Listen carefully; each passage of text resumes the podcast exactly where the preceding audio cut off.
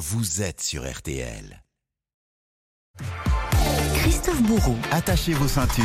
avec la prévention routière.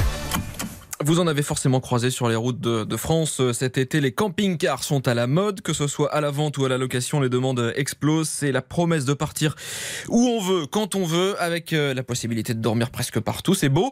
Mais attention, quand on est derrière le volant, Christophe, il faut être particulièrement prudent. Ah oui, le camping-car, c'est ce sentiment de liberté, de prendre du recul et de la hauteur.